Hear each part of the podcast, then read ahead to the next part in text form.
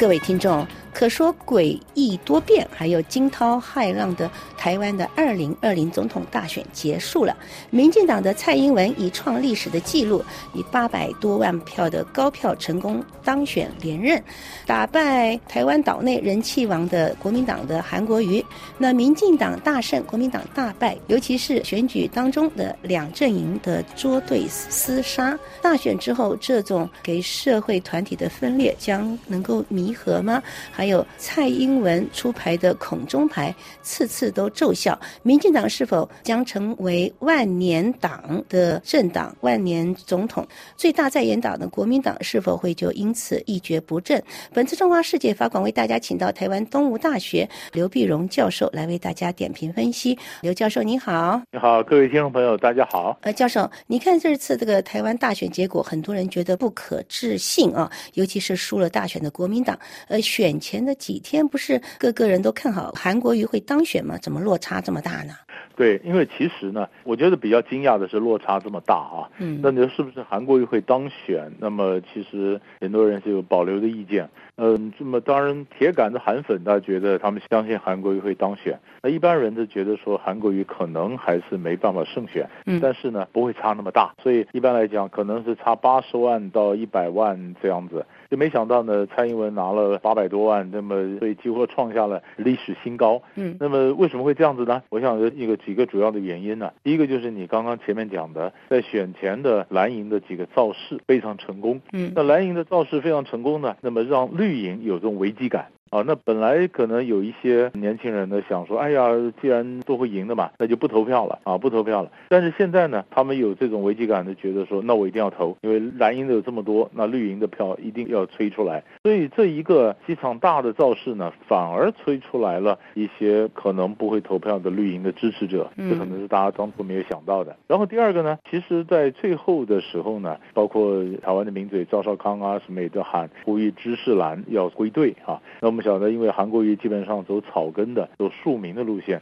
那么在都会区里面呢，比如说像知识分子或者像经济界的老板，比如说这就是所谓的经济蓝或者是这个知识蓝。那么希望他们能够归队，可是，在选完之后呢，你去比照，那么尤其台北市一些国民党籍的一些立委候选人，他选上了以后，他得的票，以及在同一个选区里面，呃，这个韩国瑜得的票，这样一比，就发现有些中间的或者所谓的知识栏那个票没有过去，嗯，没有过去，没有过去的话，这就是原来就吹出来这个票没有吹出来。所以这个也是一个为什么后来这个票跟我们原来想的不一样，差距有这么大的一个主要原因。嗯，OK，那么可以说是这个韩国瑜还有国民党他们的策略失败。那么这个蔡英文政府在大选当中，以及可说从他执政以来哈，那我们就经常可以看见这个台湾人民当中这个族群之间的撕裂啊，还有老年人与这个年轻世代的这个对立呀，还有不同阶层的这些之间的挑衅。那蔡英文现现在成功连任了，这个台湾社会的伤口有可能弥合吗？他真的能够如他自己所期许的，能够让这个社会和解修复吗？其实对这个问题，我并不是非常乐观啊。嗯，因为为什么呢？因为以民进党的这个性格，除非他碰到非常强有力的一个反对党，他才可能收敛。那要不然的话，民进党他现在完全执政，而国民党又一蹶不振的情况下。民进党几乎是可以，他想要做什么就做什么。嗯，那以他这样的完全执政，想做什么就做什么这个能量，那你去说要求他说是不是自我克制，我觉得有点难。嗯，而且每一次选完之后呢，民进党都号称是要谦卑，而我们在台湾呢，我们是每一次都没有看到他们谦卑。那既然每一次都没有谦卑，所以这一次我也没有理由会相信他会谦卑。所以这就是为什么到这选后，那如果说国民党又没办法有效制衡，而国民党甚至好一阵子时间才能够逐渐的恢复原。气的情况下，你就看到民进党继续是一党独大，然后继续比较蛮横，这是大家比较担心的一个问题。嗯啊，那么当然呢，其实从现在可以在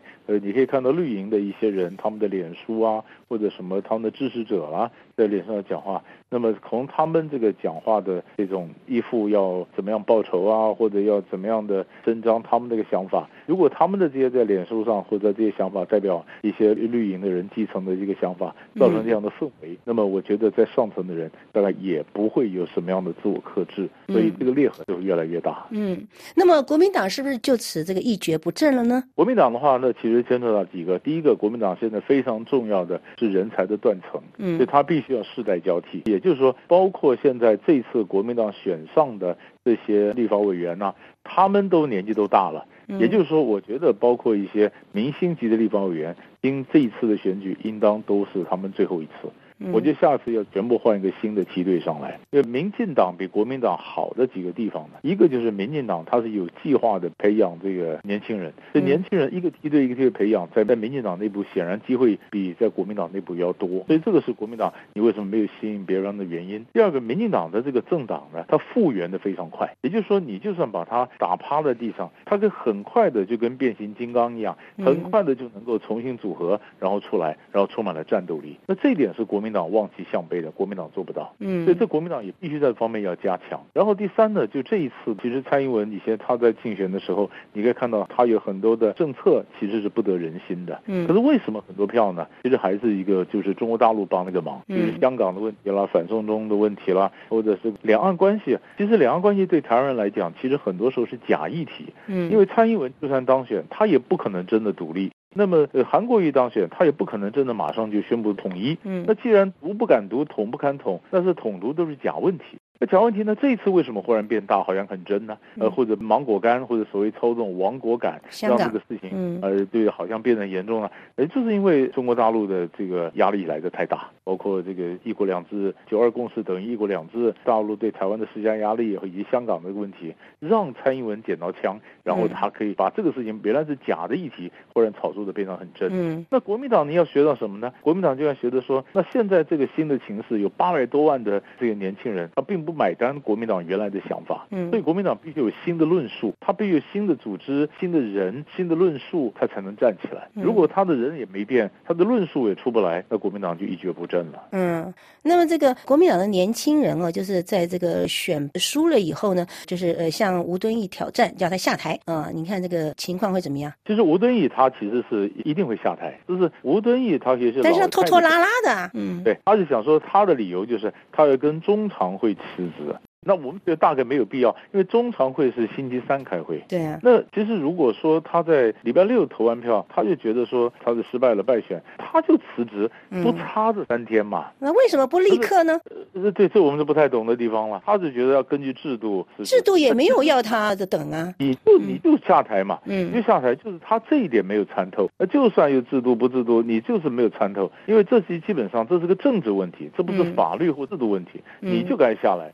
下来，呢，再让新的人来竞选、来带领。而且吴敦义这次最大的一个问题就是，就很多人批评国民党内部的估票或者估计的选情完全都算错。嗯，也就是说他在同温层里面取暖的时候呢，他可会陷入一个过度乐观的一个情况。嗯，那既然过度乐观的话，所以所以包括你的这个不分区的提名。也没有也没有很亮眼的地方，嗯，对吧？也还是旧式的一种派系啦，势力权力的分配，并没有说一个让人眼睛一亮的。而且他还把自己放在不分区的里面，啊，要霸权，嗯，呃，对，把自己放在不分区里面，还好这次他没上来，嗯，那其实这基本上就是因为他的私心，让很多人觉得说，包括你为什么纵容让吴思怀引起争议的人在不分区里面呢？嗯，啊，那你为什么当初国民党一手好牌，那为什么你可能要出来竞选？那结果你在很多时候又挡朱立伦，又挡谁？呃，结果弄了半天，搞得党内这个不齐心，分裂很大。那你这都是吴敦义要负的责任呢。嗯，那所以你应该马上就下台啊。但是他并没有下台，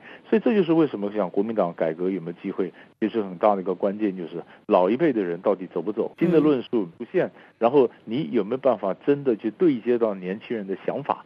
我觉得这三点如果能够做到，国民党才有能够脱胎换骨。不然的话，还是旧的国民党，那是那是一百多年的老党，那基本上是没有用的了。嗯，那其实韩国瑜是应该最有深刻感觉的。他为什么不出来竞选那个党主席呢？他说不要。哎，韩国瑜不能再选了。他如果再选再出来竞选党主席的话，那这高雄他就更糟糕了。嗯嗯，他就很难去去合理化他的整个做法。嗯啊，那所以韩国瑜现在第一个很重要就是远离党务，他应该赶快把高雄的市政给办起来。呃，这样累积他更多的一个筹码。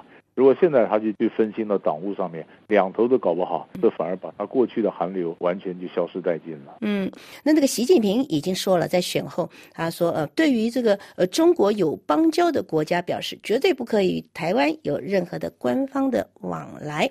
那么这个呃蔡英文这个上任三年半以来，手上已经断交了七个邦交国。那习近平这样的一宣布，这下只剩下的这个十五个这个邦交的，大多是这个岛屿的小国，那可能一个个这个呃断光吗？呃，那就看中国大陆要怎么面对新的形势了。嗯，因为比如说这个习近平过去讲说，那么寄希望于台湾人民，他如果不想跟政府打交道的话。就像台湾人民八百多万都支持蔡英文，你很难寄希望于台湾人民。嗯，你也很难不跟蔡英文打交道，因为反对党根本被一蹶不振，被打趴在地上。那除非你不理台湾，不然你就要面对新的这个民意。那中国大陆对台湾的政策、台湾的做法是不是要有所改变？嗯，你不能永远也不变。所以国民党内部已经有一些声音，就讲说九二共识其实不是定海神针，那只是当时那么一一个全变的一个方法。嗯，那两岸关系需要一个新的一个论述。那国民党这边被视为跟大陆友善的一些学者都提出来这样的一个做法。那么大陆其实也应该要听得进去。我觉得整个两岸关系，尤其大陆对台的政策，必须改弦更张，重新设计。因为眼前的情势已经风向完全改变，完全不一样。嗯，所以这才是习近平他现在应该努力做的功课。嗯，不过这个台湾的年轻人好像呃被教育到结果就是认为说，呃根本有没有邦交国都无所谓了嘛，是不是？对，就是在民进党执政的这个情况下呢，台湾的这个年轻人一直就说有没有独立更好了，台湾独立国。然后对，然后第二呢是对大陆是非常的没有好感或者。没有信心啊，也许有好感，但是不见得有信心。然后第三个呢，他们我就看到他们年轻人的他们的危机感。他们讲说呢，如果这次不投蔡英文的话，那可能让韩国瑜当选，那这次就是台湾最后一次投票了。嗯，为什么呢？因为一国两制一来，中国一来的话，你连投票的权利都没有了。嗯，这当然距离事实非常远，这根本是呃乱讲。可是问题是，很多年轻人相信，嗯，这才是比较大的问题。这就是慢慢的让我就想到，以前我不同意有这么一种讲法，叫做天然毒。嗯，可是经过这次选完以后，我觉得好像有些人他真的是属于天然毒。嗯，那他的血液里面已经没有统派的基因了，没有统一的基因以后呢，所以就变得统派的人会越来越来越少。然后再下去，老年人会越来越凋零。嗯，当老年人越来越凋零，年轻人就越来越起来。而年轻人并没有这种非要跟大陆统一不可的这种的冲动或者这种愿望。那所以大陆是不是要重新思考对台的政策？嗯，我觉得都是一个新的一个时代，非面对不可。嗯。